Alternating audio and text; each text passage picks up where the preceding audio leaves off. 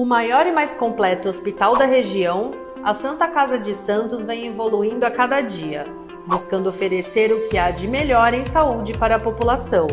Desde 2016, o hospital está sob o comando do provedor Ariovaldo Feliciano, que investiu em tecnologia, inovação e humanização dos serviços, tornando a Irmandade um dos principais hospitais do estado de São Paulo. Santa Casa de Santos, cada dia mais completa. Começa agora Jornal em Foque, manhã de notícias. Apoio Santa Casa de Santos, cada dia mais completa. Olá, bom dia, amigos internautas do Boc News. Nós estamos iniciando uma nova edição do Manhã de Notícias do Jornal em Foque. E nesta sexta-feira, dia 2 de julho, nós estamos recebendo com muito prazer, virtualmente, o professor, médico sanitarista, ex-presidente da Anvisa, Dr. Gonzalo Vecina Neto. Bom dia, doutor Gonzalo. Prazer em recebê-lo em tê-lo novamente aqui no Manhã de Notícias no Jornal em Foque. Muito obrigado. Bom dia, Francisco. Bom dia para os nossos uh, assistentes aí. Nossos amigos internautas, muito bem. Fernando de Maria, colega jornalista, também participa diretamente aqui dos estúdios da Boc News TV dessa entrevista e vai nos apresentar agora as principais notícias do dia de hoje. Bom dia, Fernando, obrigado pela presença. Bom dia, Chico, bom dia, doutor Gonzalo, também sempre um prazer e uma aula aí para os nossos internautas também e você, telespectador e nosso internauta, é claro, que nos acompanha tanto pelo Facebook como pelo YouTube e também pela rádio Boc News. Basta acessar a nossa rádio no bocnews.com, site, aliás, que vai passar por uma grande reformulação, um novo site em breve para você também nos acompanhar. E vamos aos destaques de hoje, 2 de julho, dia do bombeiro, dia do hospital e dia de Santa Isabel. Uhum. Brasil ultrapassa a marca de 100 milhões de doses de vacinas aplicadas. Denúncias de compra de vacinas atingem diretamente o partido do Centrão. Diretor citado em propina autorizou 1,6 bilhão para a Covaxin, apesar das pendências. Santos antecipa a vacinação contra a Covid para quem tem mais de 39 anos, São Vicente 37 e Guarujá 36 anos. Santa Casa comemora hoje Dia do Hospital de Santa Isabel com ampla programação e novidades. E o Brasil enfrenta o Chile pelas quartas e final da Copa América. Sobre estradas, funcionamento operação 5 por 5 nesse momento. O site da Ecovez está com problema, mas a operação é 5 por 5 nesse momento. Não dá para saber se existem os tradicionais pontos de lentidão na chegada a São Paulo pela Anchieta. Já as balsas são seis embarcações operando neste momento, com 20 minutos de espera do lado de Santos e 30 minutos de espera do lado de Guarujá. Já Santos Vicente Carvalho tem duas embarcações operando com 12 minutos de espera em ambos os sentidos para os pedestres, Chico. Obrigado, Fernando. Eh, eu queria iniciar essa entrevista com o doutor Gonzalo Vecina, lembrando a entrevista anterior que ele nos concedeu há dois meses e meio, no dia 19 de abril. Exatamente no dia 19 de abril, o doutor Gonzalo Vecina nos concedia uma entrevista Entrevista que teve grande repercussão aqui na região e, sobretudo, a análise que ele fez, uh, alertando para a vacina Covaxin, que ainda não estava no centro do noticiário como está hoje. Falava-se em adquirir vacinas da Covaxin e o doutor Gonzalo, como especialista, ex-presidente da Anvisa, alertava para os riscos dessa vacina que não teria a eficácia desejada. É, ele até usou a expressão é, é de, de é, é, eram vacinas e laboratórios do arco da velha que produziam esse tipo de imunizante. E até recomendava que as pessoas não tomassem, até porque não era autorizado pela Anvisa. Hoje, dois meses e meio depois, doutor Gonzalo, estaria a Covaxin no epicentro de toda esta situação, essa turbulência, essa denúncia de corrupção, essa vergonha que, que o, o Brasil atravessa, propina para cá, propina para lá, CPI da Covid e a Covaxin no meio dessa discussão. O senhor, há dois meses e meio, já alertava os riscos e cuidados com esse tipo de vacina, não, doutor Gonzalo? Qual é a sua avaliação hoje, dois meses e meio depois, de, diante de tantas denúncias de corrupção? Obrigado pela presença. Olha, muito obrigado, é um prazer e uma honra estar aqui com vocês aí para a região Santos, do litoral do, do, do, estado de São Paulo. Olha, é, é, eu infelizmente é, vejo que o que eu havia previsto aconteceu, né? Porque, na verdade, eu estava falando de uma vacina que ainda precisava comprovar sua eficácia através de estudos clínicos. Estava falando que havia sido feita uma inspeção na fábrica da, da Bharat BioNTech na Índia e a fábrica não passou na inspeção, tinha problema importante. E tinha alertado para o fato de que a Precisa, a empresa que seria responsável pela importação para o Brasil, ela era sócia e instituidora de uma outra empresa chamada Global, que tinha realizado negócios com o Ministério da Saúde quando Ricardo Barros era o ministro, uhum. na ordem de 19 milhões de reais, que foram pagos adiantados à Global e a Global não entregou os medicamentos comprados até hoje. Então também era um negócio ruim. Nebuloso. Aí, de repente, aconteceu toda essa gambiarra aí, em que o Ministério da Saúde, através do DELOG, né, o Departamento de uhum. Logística, e, e, de um funcionário que foi indicado pelo, pelo Ricardo Barros e, e assumiu é, é, a área de logística do Ministério da Saúde, estão envolvidos em uma compra bilionária de vacinas uhum. e, e com, com, uma corrupção que não chegou a ser realizada até agora, mas o contrato está firmado. Sim, o, sim. O, o, o, responsável pela Delog foi mandado embora, mas o contrato está assinado. O empenho, a nota de empenho, a nota de empenho na administração pública é o contrato, é o equivalente a contrato assinado. Sim, sim. A nota de empenho foi emitida e não foi cancelada até agora. Então, esse negócio ainda está em tela. Então, há que se tomar muito cuidado muito e cuidado. acompanhar de perto isso, porque é um volume muito grande de recursos por uma vacina que não tem comprovação de que ela funcione, e esteja em boas condições de produção.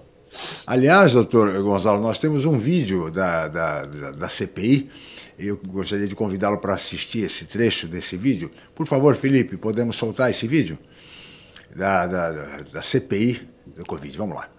Após confirmar pedido de propina em seu depoimento, o empresário Luiz Paulo Dominguete apresentou um áudio em que o deputado federal Luiz Miranda fala sobre a negociação de algum produto.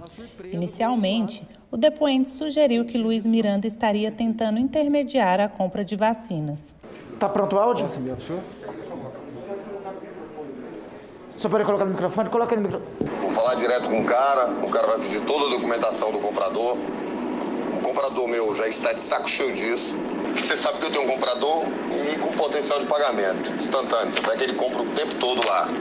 Quantidades menores, obviamente. Mas depois, Dominguete voltou atrás e disse que não sabia o contexto do áudio. O depoente explicou que o áudio foi enviado pelo CEO da empresa Davat no Brasil, Cristiano Alberto Carvalho. Logo em seguida, o deputado Luiz Miranda chegou na CPI, o que causou tumulto. Que é isso? Que é isso? É, é, que é isso? Vamos prender, é solicitar. Senhor presidente, nós temos o investigado conversando com o relator, presidente. Que é isso? Que é isso? Que é isso? Ele não que pode isso, estar presidente? presente na sessão. O que, que é isso? Cadê? Que isso tudo marcado, Ele tudo não combinado? está mais na sala, deputados. É, Acabou agora, de sair agora da não é sala constrangimento não, né? Eu vou Ele veio ameaçar o depoente? Eu vou pedir. Tem que eu mandar vou pedir. A CPI determinou a apreensão do celular do depoente para periciar o áudio apresentado. Mas que embrólio, hein, doutor Vecina? Olha, que olha, coisa, ó, que horror, primeiro, não? Que horror. Esse tal de, esse Dominguete, veja, é, vamos colocar os pingos nos. É um cavalo de Troia, né? Veja, ele estava negociando É. a- a- a- uma- um volume de recursos da ordem de 2, 3 bilhões de reais. É, são, eram 400 milhões de doses de uma vacina que estava sendo proposta a 15 dólares a dose. 400 milhões de doses a 15 Imagine. dólares a dose. Que horror. É, de uma empresa que ele não representa, que é uma multinacional, a AstraZeneca, é uma multinacional potente no mundo Potente. inteiro. E ele não representa, e a AstraZeneca já disse, Ninguém me representa em lugar nenhum do mundo e eu tenho representação no Brasil. A AstraZeneca tem representação no Sim, Brasil. sim. Além de vender a vacina dela para a Fiocruz, ela tem empresa e fábrica no Brasil. Então não precisaria de ter um intermediário, Claro. exceto se fosse para sacanear. Agora, a AstraZeneca é uma empresa multinacional. Não é que as multinacionais, multinacionais não fazem sacanagem. Fazem, mas de outro tamanho, de outro tipo. Nada a ver com esse tipo de, de, de, de- de sacanagem desse Dominguete. Dominguete é um cabo da polícia militar. Sim. Esquisito, É, né? O cabo. proibido por lei de ter negócios privados. Aparece lá na CPI para fazer uma denúncia e no meio da denúncia ele tenta desqualificar um outro denunciante que era o deputado Miranda. Miranda, exatamente. Com uma denúncia de outubro do ano passado, o áudio que ele mostrou é um áudio de outubro do ano passado, sobre venda de luvas de uma empresa que o deputado tem nos Estados Unidos, deputado que a gente sabe que não cheira bem também. Mas, Aham. então, o que o que estava na cara aqui, ali, e a hora que chega o senador Flávio, é que era um arranjo. Era um arranjo. Quer dizer, uma sacanagem feita por esse governo que faz fake news todo momento. Quer dizer, é, é um escárnio a- aos brasileiros e à sociedade brasileira. É inaceitável o que essas pessoas, o, o, o que foi montado na CPI ontem. O, o Brasil tem que cobrar do senador, tem que do senador Flávio, tem que cobrar do presidente da República que esse escárnio tenha sido montado e o presidente o utilizou ontem na sua live. É como disseram, né? Como um ca- cavalo de Troia. né? verdade. Um cavalo de Troia que foi colocado dentro da CPI. bruta sacanagem com a sociedade brasileira no momento em que nós estamos querendo saber quem é o responsável por nós termos mais de 500 mil mortes no, no Brasil por causa dessa doença. Essas mortes ocorreram por falta de vacina, por falta de reconhecimento da importância do isolamento social. Isolamento social é a forma mais tradicional de combate de epidemias desde Sim. que o homem se conhece como homem. É verdade. Não sabíamos o que era um vírus, o que era uma bactéria, mas já sabíamos a importância do isolamento social. E, e, e estes fascínoras que nos governam hoje Sim. eh, não reconhecem a importância eh, do isolamento social. Criou um gabinete paralelo com profissionais da saúde de péssima reputação que estão dizendo justamente isso, que isolar não resolve nada. O, o o deputado Osmar Terra diz que o médico diz que você isolar um portador de uma doença infecto-contagiosa não muda o curso da doença. Como é que pode uma coisa dessa? É, é inacreditável o que nós estamos assistindo hoje é, em Brasília. É, agora, nós temos que nos posicionar. O- Sim. nós não somos idiotas. Nós que estamos assistindo isso, não somos idiotas. Estamos sendo, estão tentando nos enganar à luz do dia, à luz do dia. Aí veja, tirando máscara de criança em solenidade, se isso é atitude, se isso é alguma atitude, imagine para essa criança, para a família, e tirando foto. Olha, é, é um horror, é um horror. É, simplesmente nunca vi tamanho, é, um governo tão, tão sem pé nem cabeça. Sem, olha, é, um- é difícil, é difícil qualificar. É difícil qualificar. Fernando de Maria, gostaria de ouvi-lo para formular perguntas aqui ao nosso convidado. É, é verdade. Doutor, é, só para lembrar, Precisa Medicamentos foi criado em Santos, né? Sim, é de 1992, Santos, É, é de verdade, era Santos. uma farmácia em Santos. É, exatamente, de, de um grupo empresarial famoso aqui em Santos, que depois mudou, mudou para outro, outro grupo, hoje já não, não tem uma relação, pelo menos aparentemente, né? Enfim, então só para lembrar e resgatar aí esse, esse episódio. Doutor, eu gostaria de saber, o- outras situações a gente tem, tem visto, por exemplo, na, na, na própria CPI, as dificuldades, assim, essa situação.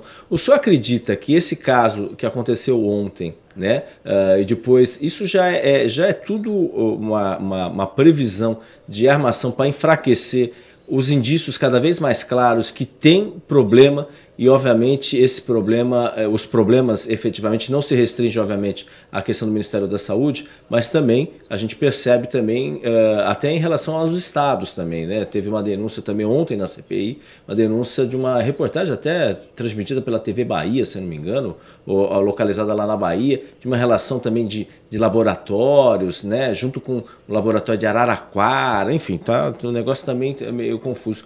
É, na realidade a gente está vendo um show de oportunidades. E aí, esse gra grave problema que a gente tem, que é endêmico nosso, infelizmente, essa relação muitas vezes promíscua entre alguns agentes públicos e, obviamente, pessoas interessadas em ganhar dinheiro com isso.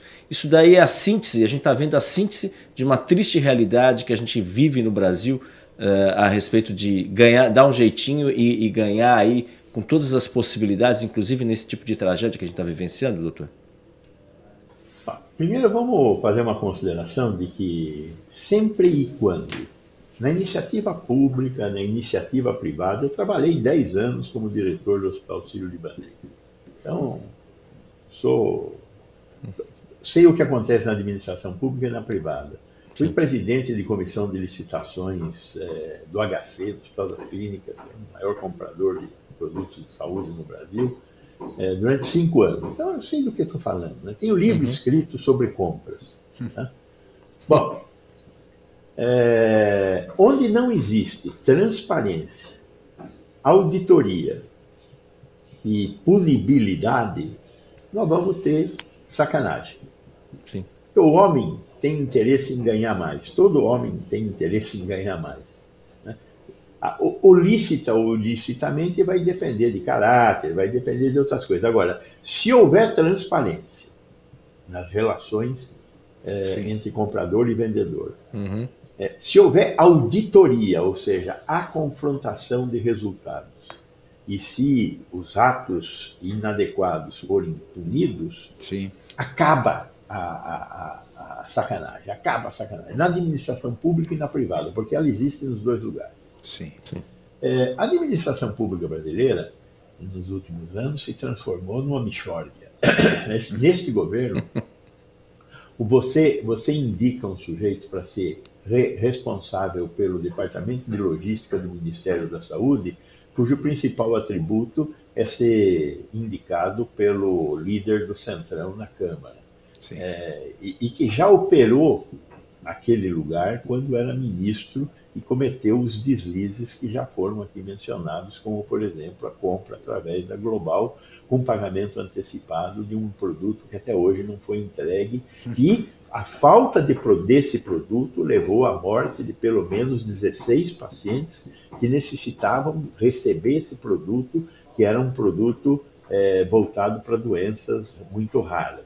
Pois bem, então, é, a administração pública brasileira está é, tá nesse momento, principalmente lá na área do Ministério da Saúde, nesse, nesse desvio.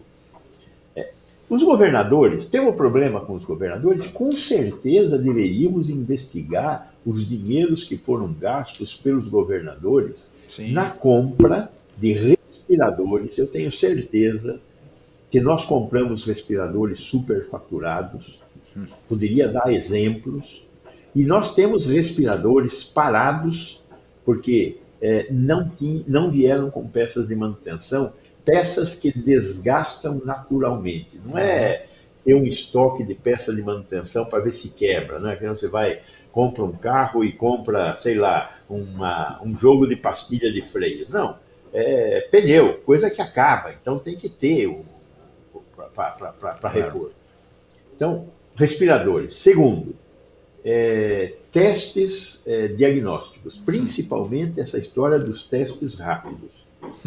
Olha, é, o Brasil se transformou num imenso consumidor de testes rápidos da noite para o dia. Não são testes de RT-PCR que identificam se existe vírus na nossa orofaringe. Esses testes de farmácia. Esses testes de farmácia foram vendidos para a farmácia e se você quiser, você vai até a farmácia, compra o teste e faz, e é problema teu com a farmácia. Nada contra. Mas muitos desses vendedores de teste, Olha, nós conseguimos em coisa de quatro meses 130 testes diferentes foram registrados na Anvisa. 130. Todo mundo resolveu sair por aí, todo mundo que sabe importar, é, compra vinho, compra queijo, saiu por aí para importar teste. Por quê? Porque virou uma, uma mixórdia. Você compra os testes, vai numa prefeitura, consegue que o prefeito compre e algo em torno de 5 a 10% do valor final do teste vira propina no meio do caminho. Quem compra não sabe o que está comprando e por que está comprando, mas vai receber para cada teste comprado cinco reais. Se comprar 10 mil testes, vai receber 50 mil reais. Isso aconteceu no Brasil inteiro.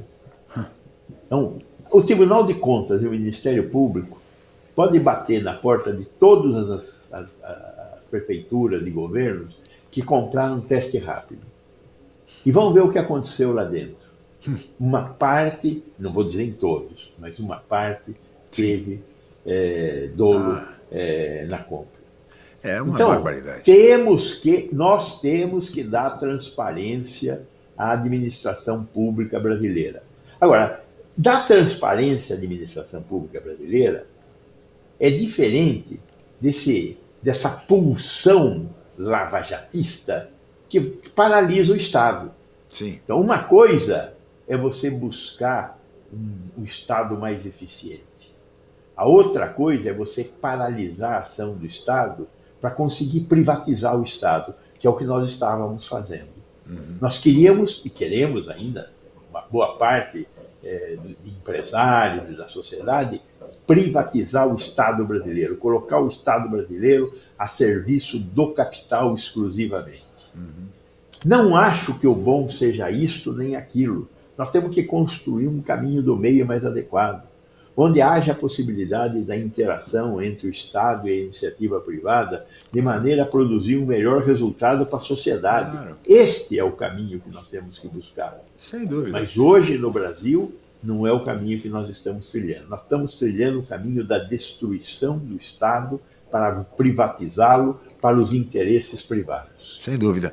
Como o senhor bem disse, é com transparência, com auditoria e punição que nós encontraremos o caminho. E isso vai acontecer passada a fase da pandemia. Eu acho que todas as prefeituras, o Tribunal de Contas e o próprio Ministério Público vão investigar a fundo essas compras nesse período, compras sem licitação, muitas vezes compras desnecessárias, enfim e, evidentemente, corrupção.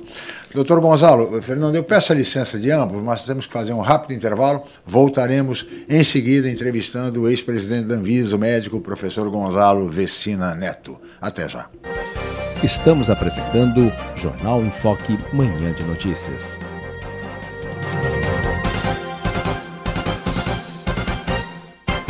O maior e mais completo hospital da região a Santa Casa de Santos vem evoluindo a cada dia, buscando oferecer o que há de melhor em saúde para a população. Desde 2016, o hospital está sob o comando do provedor Ariovaldo Feliciano, que investiu em tecnologia, inovação e humanização dos serviços, tornando a Irmandade um dos principais hospitais do estado de São Paulo. Santa Casa de Santos, cada dia mais completa. A paixão pelo mar e a busca constante por serviços de qualidade simbolizam o Pia 27. Com a melhor rampa para embarcações em Guarujá, o espaço tem 8 mil metros quadrados e oferece vários serviços. Além da guarda de embarcações, o Pia 27 disponibiliza transporte próprio para a transferência dos seus clientes com saída na ponta da praia em Santos. Faça uma visita programada. O Pia 27 funciona de segunda a segunda com folga às quartas-feiras. Pia 27, um novo conceito em marina. Estamos no pior momento da pandemia. Mas para auxiliar uma parcela da população menos favorecida, estamos lançando uma campanha: Vacina contra a Fome. Quando chegar a sua vez de se vacinar, você poderá doar qualquer alimento da cesta básica, arroz, feijão, macarrão, no próprio posto de vacinação. Mas não é obrigatório, é opcional. Ajudar ao próximo também é uma forma de salvar vidas. Com mais de 25 anos de tradição, o Grupo Enfoque Comunicação é referência em pesquisas, especialmente eleitorais, na Baixada Santista. Os resultados obtidos após a abertura das urnas servem de referência para campanhas e análises da opinião do público junto aos governantes. E a Enfoque também realiza consultas para empresas, escolas e outros segmentos privados. Consulte a Enfoque Comunicação para fazer a sua pesquisa. Os resultados irão te surpreender. Ligue 13 3326 0509 ou 3326 0639. Enfoque Comunicação. Tradição e credibilidade em pesquisas há mais de 25 anos. Voltamos a apresentar Jornal em Foque, Manhã de Notícias.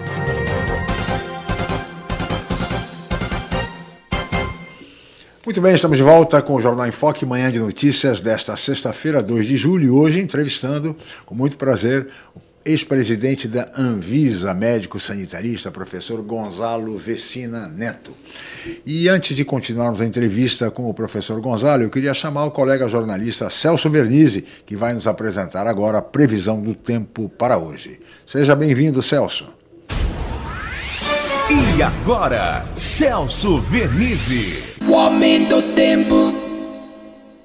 Olá, amiga, olá, amigo. Fim de semana com menos frio, mesmo assim para muito agasalho e cobertor. Temperatura gradativamente vai subindo dia a dia e o frio diminuindo um pouquinho durante as noites e madrugadas. Não é tudo aquilo que todo mundo queria, mas já bem melhor. Sol em várias horas do dia, mas sábado e domingo algumas nuvens podem vir do mar até o litoral. Nada mais comprometedor. No domingo pode dar uma garoazinha em alguns momentos na Serra do Mar, pegar as proximidades, principalmente onde as montanhas avançam em direção ao mar. Situação muito boa na sexta, no sábado, no domingo, mais nuvens e temperaturas mais elevadas durante o dia, passando dos 20 graus. 22 no litoral, na capital também, 24 a 25 graus no interior do estado. É isso aí. Um grande abraço a todos. O homem do tempo. Muito obrigado, Celso Vernizzi, nosso homem do tempo. Fernando de Maria, você queria fazer uma colocação para o doutor Gonzalo, por favor? Sim, só retomando aí, primeiro agradecer ao Paulo Eduardo Costa, presidente do Instituto Histórico e Geográfico São Vicente, que está nos acompanhando, também o Fábio Azevedo, obrigado pela audiência e qualificada.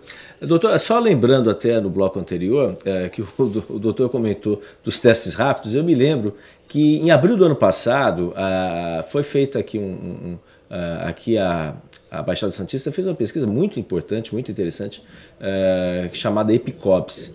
E justamente para analisar, pegando referência lá do, do estudo, se não me engano, da, da Universidade Federal de, de, Pelotas, é do Rio Grande do Sul, eu não me lembro exatamente da localidade, tomando como referência. E foi muito interessante para ver como é que estava a evolução, obviamente, da, do vírus naquela ocasião, em abril, maio e junho. Foram três meses que foram feitas. E aí precisavam comprar os testes rápidos, né? E no caso, a Prefeitura de Santos, por meio da Fundação Parque Tecnológico, em abril, ela comprou aí uma gama de testes rápidos para fazer isso daí. E aí, o senhor falou da, das empresas. A empresa que foi contratada é muito interessante. Era uma empresa de capinação elétrica, só para o senhor ter uma ideia. De capinação elétrica em Praia Grande, né? Uh, que é uma salinha, se você entrar no site, capinação elétrica é o nome, é a parte da empresa. Enfim, uma, aí é, é aquela, no, no, nos códigos do contrato que a empresa tem, tem lá comercialização de qualquer tipo de medicamento, sei lá, ela faz tudo. Se eu ver lá na, na, na, Receita Federal, doutor, é impressionante. Só não faz chover, mas ela faz absolutamente tudo a empresa.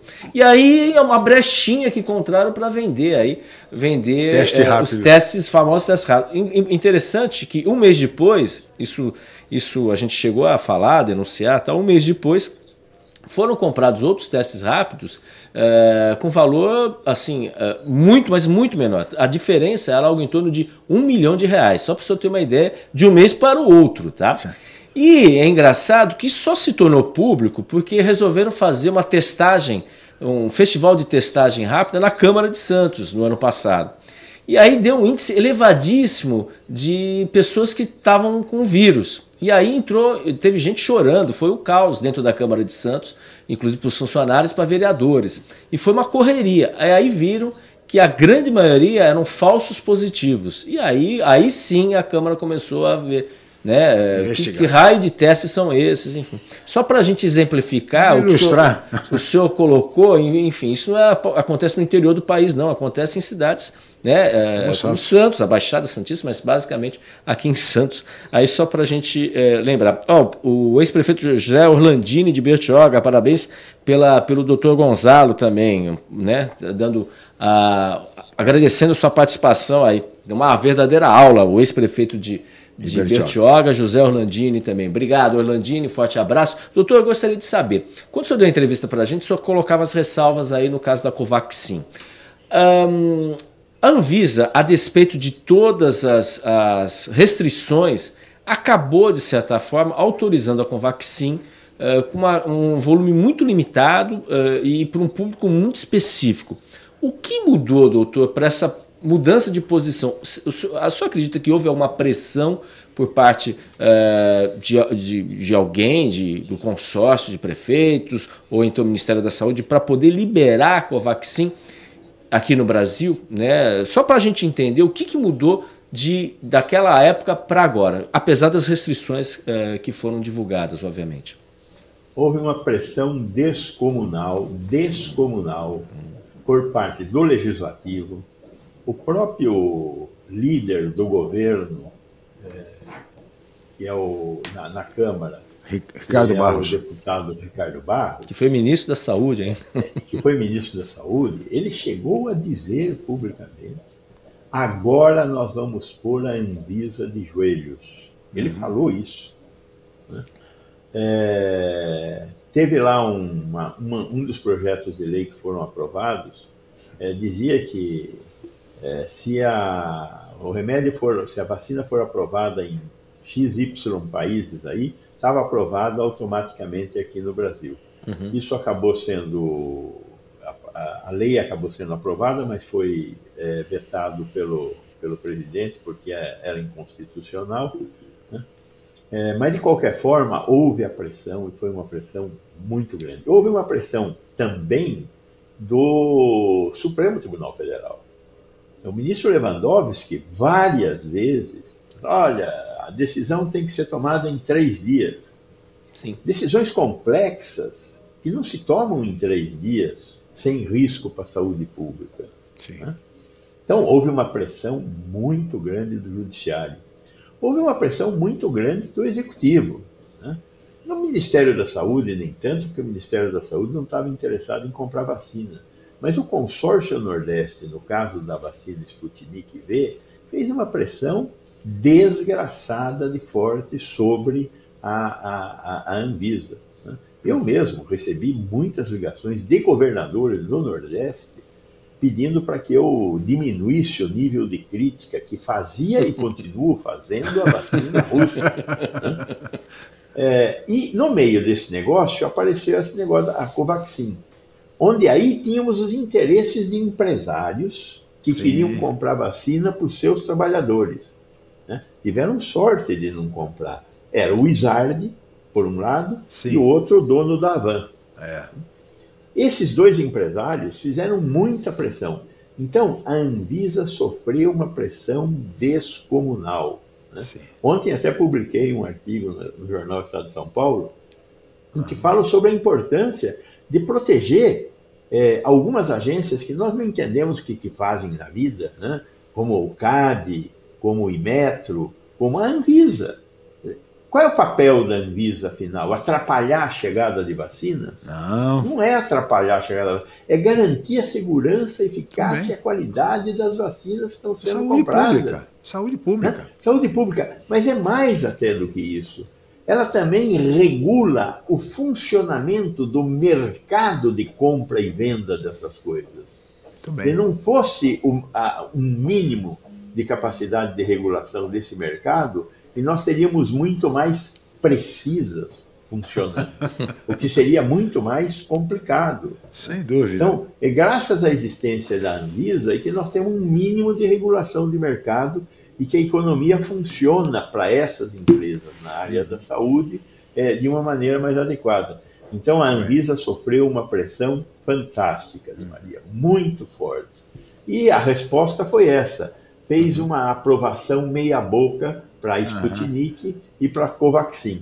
1% da população aí. É, enfim. 1%, né? De qualquer forma, mas eu acho que de qualquer maneira hoje está mais do que claro, a população não vai querer tomar Covaxin e não adianta. Eu acho que hoje temos uma situação, aparentemente, graças a, a, a, a cientistas como o senhor, né, de todos os alertas que o senhor fez, como fez o nosso programa há dois meses e meio, né, enfim, e tudo aquilo que aconteceu depois, eu acho que de alguma maneira essa situação parece-me é, do ponto de vista da preservação do cidadão, da saúde pública garantida. Agora, uh, doutor Gonzalo, eu gostaria de saber o seguinte: nós, a imprensa tá, está publicando que nós já alcançamos 100 milhões de, de, de doses uh, aplicadas no Brasil. 75% mais ou menos primeira dose e algo em torno de 25% nas duas doses. Com esse ritmo, doutor Gonzalo, o senhor acredita que eh, nós estaremos, teremos vacinado toda a população, ou pelo menos aquele percentual para que o vírus deixe de circular? Quando isso vai acontecer? Até o final do ano, doutor Gonzalo? Olha, é, a, a Coronavac, é, é, a, o contrato que o Butantan tem é de 100 milhões de doses. Sim. Que deve terminar agora em agosto. Então, aí acaba a, a Coronavac. A AstraZeneca são 210 milhões de doses que vão pingar até fevereiro de 2022. Sim. Uma parte dela já produzida no Brasil a partir de agosto também. Sim. IFA produzido no Brasil no pela Brasil. Fiocruz. Fiocruz. Ah, e aí nós temos ainda 200 milhões de doses da Pfizer, 38 milhões de doses da Janssen, Janssen. e mais 40 milhões de doses é, do COVAX Facility, que são AstraZeneca da Organização Mundial da Saúde. Então, a, a, a, se o fluxo dessas vacinas Sim. ocorrer, se elas forem entregues, né, uhum. é, ainda pode ter algumas outras doações, como esses 3 milhões de doses da Janssen dos Estados Unidos aí, se acontecer tudo isso, nós teremos condição de terminar de vacinar a população é, adulta brasileira, as pessoas com mais de 18 anos, por volta de final de setembro, início de outubro. Se tudo correr bem, se tudo correr bem, se, sim. Se, se despejarem.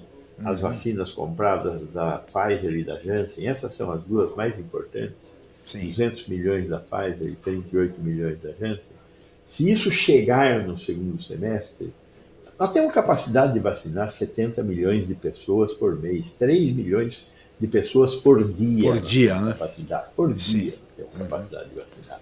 Né, nesta crise, teve dias que nós chegamos perto de 3 milhões. O problema todo é ter vacina. Sim, foi claro. mais porque não tinha vacina. Então, se tiver vacina, nós vacinaremos. Ótimo. E a minha expectativa é que a gente termine de vacinar, se as vacinas chegarem, entre setembro e outubro. Setembro e, e aí nós temos que começar a vacinar é, uhum. os jovens. Sim. A vacina da Pfizer já foi testada para a faixa etária de 12 a 18 anos. Tá. A Coronavac fez testes é, de fase 1 e fase 2, precisa realizar a fase 3 para crianças acima de 3 anos e os resultados foram muito bons. A, a Coronavac tem resultados piores nas idades mais é, longevas, né? Uhum. acima de 70 anos, mas ela tem é, a resposta dela é muito boa em jovens. Uhum. Então, é nós só precisamos agora, é, assim que terminar o ciclo de vacinação, aí nós precisamos tomar a decisão de começar a vacinar os mais jovens. Nós temos que vacinar também jovens e crianças a claro. partir de 18 anos. Nós estamos falando aí de 60 milhões de pessoas ainda. Uhum. É. Bom, de qualquer maneira, está andando. Se tivermos as vacinas, certamente chegaremos a esse resultado que o senhor coloca em outubro, mais ou menos, antes do fim do ano, com a população adulta toda sendo vacinada em primeira e segunda doses, o que é fundamental. Isso para imunização. Né? Agora, eh, doutor Gonçalo, antes de passar para o Fernando, só uma dúvida. Tem, tem muita gente aí falando que tomou a primeira vacina da Oxford AstraZeneca e a segunda da Pfizer. ou vai tomar a segunda da Pfizer. Há risco de mudar de uma vacina para outra? Não há? O que, que o senhor recomenda? Bem, há, alguns estudos já estão sendo feitos com uma dose de AstraZeneca e uma dose de Pfizer, uma dose de vacina é, tipo vetor viral e uma dose de vacina tipo RNA mensageiro. O Instituto Carlos III, na Espanha, já fez um estudo controlado, duplo cego, fazendo esse tipo de é, mistura. Sim. E os resultados foram muito bons. É, melhoraram muito a eficácia do processo de vacinação. O problema nosso aqui no Brasil é que nós não temos Ministério da Saúde. Então, nós não temos uma, uma organização que reúna o pensamento dos técnicos no Brasil, os médicos, é, vacinadores, imunologistas, que possam oferecer a sua opinião e Sim. fazer dessa opinião um consenso que possa ser utilizado publicamente. Sim. O Rio de Janeiro, por exemplo, ele está vacinando as grávidas com primeira dose de AstraZeneca e segunda dose de Pfizer, o que é muito positivo, tá. por causa da questão dos trombos nas gestantes. Sim. Mas, para fazer isso no Brasil, nós teríamos que ter uma inteligência Ministério da Saúde que nós não temos. Então, nós poderíamos estar avançando, fazendo um processo de vacinação melhor? Poderíamos, se tivéssemos uma autoridade central que fizesse essas propostas para a sociedade. Claro. Né? Não estou falando para um mágico, um cara vir e falar, ah, agora vai ser assim. Não. Estou falando, reúne 40, 50 pessoas que entendem desse assunto, põe numa sala, elas discutem, saem com uma proposta e mostram para a sociedade. A proposta nossa é esta por causa disso. Sim. E vamos à frente. Mas não, nós não temos isso. Então nós não temos como melhorar o nosso processo de vacinação Entendi. no Brasil. Não dá para fazer como o Betim fez. Não, agora vou vacinar 12 a 18 anos. Ora, vacinar 12 a 18 anos agora implica em não vacinar pessoas que estão na hora de ser vacinadas, que têm um risco maior de morrer do que jovens de 12 a 18 anos. Muito bem. Então, precisa, um país precisa ter liderança e governança. É verdade. E com transparência, sob auditoria é. e, e com punição. Esse é o grande problema. esse, agora, esse é o grande problema. Fernando. Doutor, é, uma outra questão. É, a Europa está presenciando, infelizmente, um novo aumento de casos aí, ainda, claro, muito longe do, do coisa. Mas uh, quem assiste os jogos da Eurocopa até se espanta com tanta torcida, jovens né, nas ruas, enfim, é verão lá, a gente sabe também dessa, dessa situação e essa preocupação, né, é, que a Europa já alguns países já começam a rever algum, alguma situação. É, quando o senhor acredita, é, isso obviamente a gente essa nova onda aí, isso pode acontecer aqui no Brasil ou deve acontecer, isso é questão de tempo. O que, que o senhor analisa desse impacto do que já está acontecendo na Europa e o que, que a gente pode fazer para evitar essas mesmas situações do que ocorre na Europa aqui no Brasil? A Europa está com uma, cobertura vacinal um pouco mais alta do que o Brasil, mas ela ainda tem gente sem vacinar. Então ela precisa fazer um esforço maior para vacinar mais gente. Ponto número um. Uhum. É, vacinar mais gente é vacinar. É, a gente sempre fala em imunidade de rebanho 70% das pessoas. Agora, veja, neste momento o Brasil tem 210 milhões de habitantes. Nós estamos falando em vacinar as pessoas com mais de 18 anos. Pessoas com mais de 18 anos são em torno de 160 milhões de pessoas. Ah, se 70% desses forem vacinados, eu atingo a imunidade de rebanho? Não, tem que ser 70% dos 210. Total. Mas eu só estou uhum. vacinando até 160. Então eu tenho que vacinar uns 90% desses 160 para conseguir chegar na imunidade de rebanho. Uhum. E depois eu vou ter que me preocupar com os jovens, que são o que complementa os 210 milhões de brasileiros. A Europa é a mesma coisa. Eles têm que fazer uma campanha massiva de vacinação para conseguir vacinar a população alvo deles, que é a população acima de 18 anos. Alguns países já estão começando a usar a Pfizer de 12 a 18 anos, porque já foi testada de 12 a 18 anos. Quando eles tiverem completado o ciclo de vacinação, com certeza vai cair o número de casos. Sobrarão pessoas que não estão imunizadas? Sobrarão pessoas. Elas poderão ser encontradas pelo vírus? Mais difícil, muito mais difícil. Mas se for um vírus que tem uma capacidade de espalhamento muito grande, e aí a variante Delta tem essa condição, é, é, a, a chance de você ter casos aumenta. É o que está acontecendo hoje na Finlândia. Né? Um monte de jovens foram assistir jogos na Rússia. E agora estão voltando para a Finlândia. E está havendo um, um, crescimento do número, tem 300 casos, uma coisa assim, na Finlândia, e todos eles da variante Delta. Então, o que eu acho que é importante a gente é, que olha essas coisas, parar de olhar para essas coisas como se elas fossem surpresas, como se elas fossem mágicas. Uhum. Elas, na verdade, são frutos naturais, óbvios, é, da, da, contaminação, da, da infectividade desse vírus. Sim.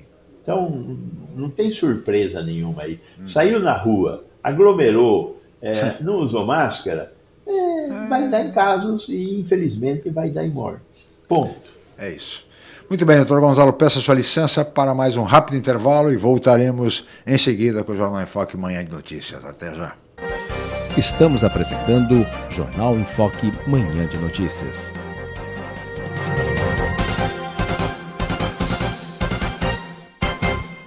O maior e mais completo hospital da região, a Santa Casa de Santos vem evoluindo a cada dia, buscando oferecer o que há de melhor em saúde para a população.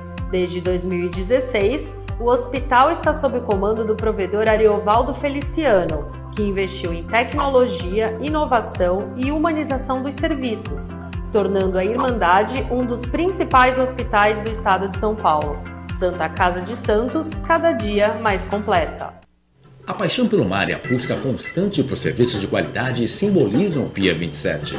Com a melhor rampa para embarcações em Guarujá, o espaço tem 8 mil metros quadrados e oferece vários serviços. Além da guarda de embarcações, o Pia 27 disponibiliza transporte próprio para a transferência dos seus clientes com saída na ponta da praia em Santos. Faça uma visita programada.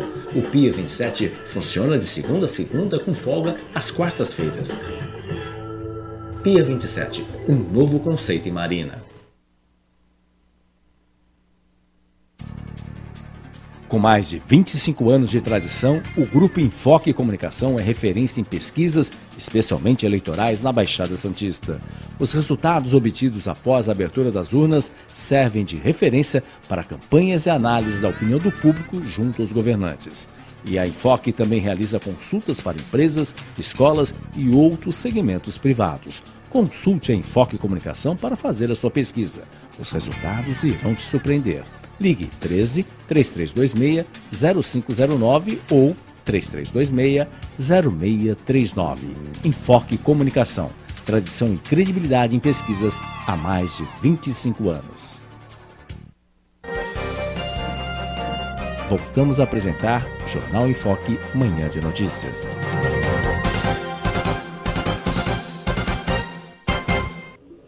Muito bem, estamos de volta com o Jornal em Foque, manhã de notícias, para o último bloco do programa, que está entrevistando o médico sanitarista, professor da Faculdade de Medicina, ex-presidente da Anvisa, Dr. Gonzalo Vecina Neto. E eu gostaria, doutor Gonzalo, eu teria duas questões para o senhor, para a sua avaliação, para a sua análise. A primeira é a questão da vacinação da Janssen para a população de rua que é uma dose única e, portanto, eh, me parece uma providência acertada, adequada. Eu queria saber a sua opinião. E a segunda questão é a respeito da, da segunda dose para a população de idosos, que ainda muita gente não tem comparecido para tomar a segunda dose. Há uma busca ativa por parte dos municípios, mas os resultados não têm sido muito bons nesse aspecto. Porque muitas vezes são pessoas que dependem de um cuidador para levar, que dependem de um parente que às vezes está viajando distante, ah, esqueceram a data. Enfim, não seria o caso, doutor Gonzalo, se bem que com esse Ministério da Saúde é difícil imaginar, de uma campanha institucional que, que focasse nisso, na necessidade da pessoa voltar aos postos de saúde para a segunda dose da vacina? Bom, Primeiro, a vacinação com Janssen para a população de rua é uma ideia excelente, muito boa. É, a população de rua é uma população que não tem endereço. Né? Sim. Então, isso complica bastante no que diz respeito à capacidade de convocar para uma segunda dose. Então, entrevistar com dose única é uma coisa inteligente e acho que foi está sendo bem feito e deve continuar. É, volto a dizer, né, tem muita gente que olha com desprezo para a é. população de rua. Pois é. A população de rua também sofre com essas consequências. Claro. Ninguém vive na rua porque gosta. Sem Foi dúvida. empurrado por nós, pela sociedade, para viver na rua. Então, é, merecem uma chance de sobreviver Lógico. e talvez um dia voltar a ter uma vida normal. Claro. Então, é, é óbvio que é fundamental é, vaciná-los e também isso diminui o risco da circulação de vírus. Claro. A segunda questão dos idosos que não voltam para a segunda dose, é, é, veja, é, o que você falou é, é a realidade. Nós não estamos tendo campanha de vacinação. Você tem idade, o De Maria também tem idade aí, para lembrar do, do, que, do que, que é uma campanha de vacinação. Sim. Uma campanha de vacinação é precedida por uma campanha, por publicidade, por Claro, marketing, claro. por chamamento. Nós não tivemos isso nesta campanha. Nenhum chamamento, nenhum marketing foi feito para chamar as pessoas a se vacinarem. Quem fez isso foram vocês, a imprensa. Não fosse a imprensa ter a- a- agido tão positivamente, nós não teríamos nenhuma informação na mão da população sobre a questão da vacinação. Foram vocês que fizeram isso. Nem o governo federal, e aí temos que levar em conta isso, nem os estados e os municípios fizeram também. Estados e municípios poderiam ter feito uma parte da campanha, mas Sim. a grande maioria dos estados e municípios do Brasil não gastou um tostão com campanha. Então, estamos sem informar a população. É, segunda questão, é, a, a- a- a vacina é um ato municipal, são os municípios que vacinam. Sim. Então, o município sabe onde o munícipe vive. É, a grande maioria das unidades de saúde no Brasil tem um cadastro dos seus é, cidadãos que frequentam aquela Claro. unidade e tem condição de saber como se comportar em relação à segunda dose. Estamos num momento difícil em que você tem gente, tem, tem muita gente que não está indo nas unidades de saúde com medo de pegar a doença e sofre de doenças que estão matando essas pessoas em Pois é. casa. Nós já estamos levantando isso a um crescimento de 30% Não diga. das mortes em residência com acidente vascular cerebral, com infarto do miocárdio. Então, é- é- essa é uma situação que nós temos que entender, né? Como é que as unidades básicas de saúde estão sendo estressadas no Brasil inteiro. Agora, de qualquer forma, eu acho que nós temos que estimular os governos municipais a fazer com que as unidades básicas de saúde passem a fazer buscativa. Buscativa, o que é né? fazer buscativa? Ir na casa das pessoas e levar a vacina para dar Pra nos dar idosos que não receberam a segunda dose ou eventualmente não tomaram nem a primeira é, por falta de mobilidade ou qualquer coisa assim. Temos que lembrar que 60% do país é coberto com a estratégia da saúde da família. E a estratégia da saúde da família tem um agente comunitário que tem a obrigação de ir todos os meses nos 200, nas 200 famílias que estão sob sua, sua guarda. né? Então, temos que estimular, onde existe estratégia da saúde da família, a realizar de forma muito mais simples essa, essa busca ativa e levar a vacina na casa dos cidadãos que não tomaram a segunda dose. Se eu vejo o exemplo de Santos, onde nós estamos, que tem 22% da população de idosos. E já se vacinaram aqui 50%, entre primeira e segunda dose, 50% da população. Hoje, aliás, Tá inicia, inicia a vacinação com quem tem 39 anos ou mais. né? Enfim, e há necessidade dessa busca ativa, sem dúvida nenhuma, já que não temos, infelizmente, nenhuma campanha institucional. Fernando de Maria, por favor. O doutor falou de saúde, saúde da família, eu acho que é um ponto eh, fundamental. Eu não sei se tem já algum estudo. A gente pega como referência Praia Grande, que a gente já entrevistou aqui uh, o doutor Eduardo Iabuta, que faz parte do comitê de contingenciamento lá em Praia Grande. E Praia Grande tem um índice de mortalidade bem abaixo da média aqui das demais cidades aqui da região, especialmente Santos, por exemplo, que mais de 1.700 pessoas já perderam a vida para, para a Covid. Então, uh, não sei se já existe algum estudo onde as cidades que têm um, um trabalho já mais uh, uh, certo, mais concreto da saúde da família, teve um, um, índice menor aí. Não sei se existe algum um levantamento, melhor, um resultado né? melhor do que outras cidades. Doutor, eu não sei realmente se existe alguma coisa é, nesse, nesse ainda sentido. Não temos, ainda não temos nenhum estudo feito uhum. é, voltado para a Covid. Agora, estudos feitos voltados para a mortalidade por doenças crônico-degenerativas como hipertensão e diabetes, nós já temos. Uhum. Está comprovado que nos municípios que têm cobertura maior da estratégia de saúde da família, a mortalidade por hipertensão e diabetes cai pela intervenção das equipes da saúde Sim. da família. Uhum. Né? Agora, essa, na, no que diz respeito ao Covid, é, nós, a, balafunda de dados que nós estamos vivendo ainda não permitiu que a gente parasse para pensar no que está acontecendo.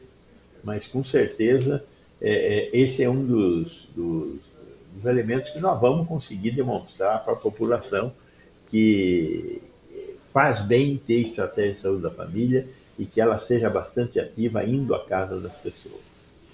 Muito bem. Fernando, mais alguma coisa? Já estamos aproximando do final do programa.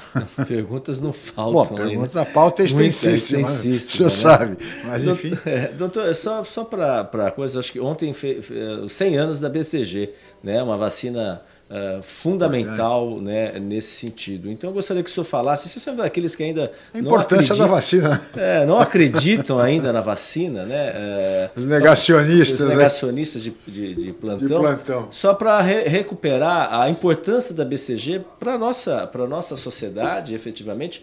E outra, outra situação também, é, essa semana, na terça-feira, a gente entrevistou até um colega seu também, o Fábio Mesquita, né, epidemiologista, tudo. Que, aliás, somos portadores aqui de um grande abraço ao senhor, viu? É, trazido pelo Fábio Mesquita durante a entrevista, viu, doutor Gonzalo? E a gente perguntou a ele é, sobre assim, essa questão cíclica de epidemias, né, que a gente vê muito em filmes de ficção e infelizmente, isso tem se tornado uma, algo mais frequente. A gente teve H1N1, enfim, outras situações. E, e, assim, o risco é muito grande de a gente ter novas epidemias em um, em um, futuro não tão distante assim. O senhor também acredita, eh, isso teria um impacto, obviamente, da, do, do, do avanço do homem junto ao meio ambiente, degradação ambiental, isso estaria contribuindo aí para o risco de surgimento de novas epidemias. O senhor, o senhor acredita que isso possa acontecer? A gente pode ainda conviver um, um período não tão distante assim de uma nova epidemia?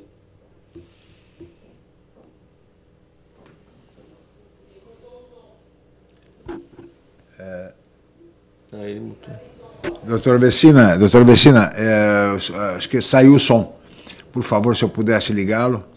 O áudio, ah, ótimo. Obrigado. Sobre a, sobre a vacina da, da BCG, uh, o bacilo de Calmette Guerin é uma, uma, é uma vacina importante contra a tuberculose.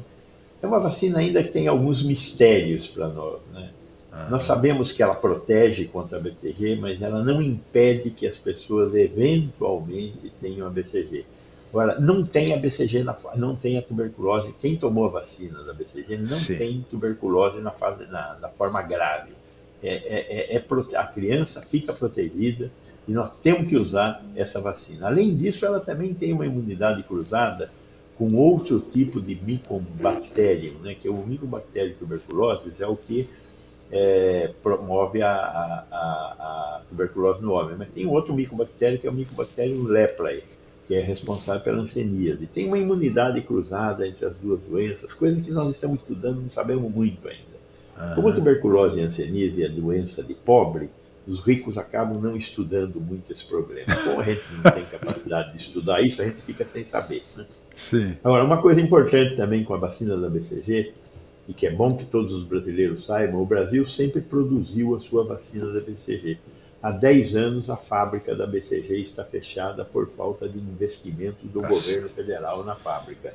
A é. fábrica fica no Rio de Janeiro e está fechada, é uma fábrica privada, mas sem finalidades lucrativas, é uma, é uma fundação. A Fundação Ataúfo de Paiva, que é quem produzia BCG no Brasil, é, e está fechada, ficava em São Cristóvão, e agora eles estão construindo uma fábrica nova, mas sem recursos, em Xerém.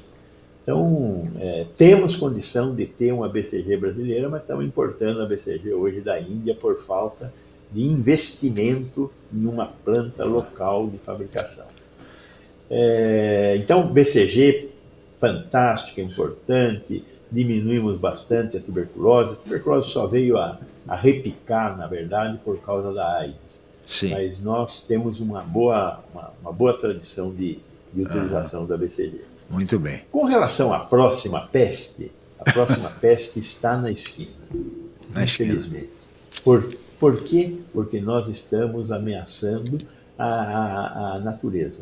E a natureza se vinga da gente distribuindo esses novos patógenos. Nossa, então, se nós não tratarmos melhor a natureza, nós vamos ter seguidamente novas pestes. Nós tivemos umas quatro, cinco pestes já nos anos 2000, é que foram, não foram tão graves quanto esta do SARS-CoV-2, mas nós já tivemos. Então, uhum. podem se preparar para as próximas. Enquanto nós estivermos destruindo o meio, o meio ambiente, o meio ambiente estará nos agredindo. Muito bem, e com essa recomendação do professor Gonzalo Vecina, titular da Faculdade de Medicina, ex-presidente da Anvisa, um dos precursores e defensores do SUS, do Sistema Único de Saúde, nós estamos chegando ao final. Eu queria agradecer muito a sua participação mais uma vez, doutor Gonzalo, foi uma honra recebê-lo e mais uma vez tivemos uma aula com o senhor. Muito obrigado, doutor Gonzalo Vecina, pela sua presença. Obrigado, Francisco e Fernando. Foi um prazer estar com vocês e com os, espectadores aí, os, os, nossos internautas da Baixada. Nossos amigos internautas. E somos portadores, como já disse, de um abraço fraterno do Fábio Mesquita ao senhor. A mim. que se refere ao senhor como meu, meu ex-chefe, meu ex-chefe, doutor Gonzalo Vecina. Exatamente. Então, tá bom. Doutor Gonzalo, muito obrigado. obrigado Fernando, doutor. muito obrigado. Obrigado, Chico. E amigos obrigado, internautas, doutor. pela atenção, pela audiência e pela participação. Nós estaremos de volta na segunda-feira em mais uma edição do Jornal em Foque Manhã de Notícias. Tenham todos um ótimo final de semana e até segunda-feira. O maior e mais completo hospital da região, a Santa Casa de Santos vem evoluindo a cada dia, buscando oferecer o que há de melhor em saúde para a população. Desde 2016, o hospital está sob comando do provedor Ariovaldo Feliciano, que investiu em tecnologia, inovação e humanização dos serviços, tornando a Irmandade um dos principais hospitais do estado de São Paulo. Santa Casa de Santos, cada dia mais completa. Você conferiu Jornal em Foque, manhã de notícias. Apoio Santa Casa de Santos, cada dia mais completa.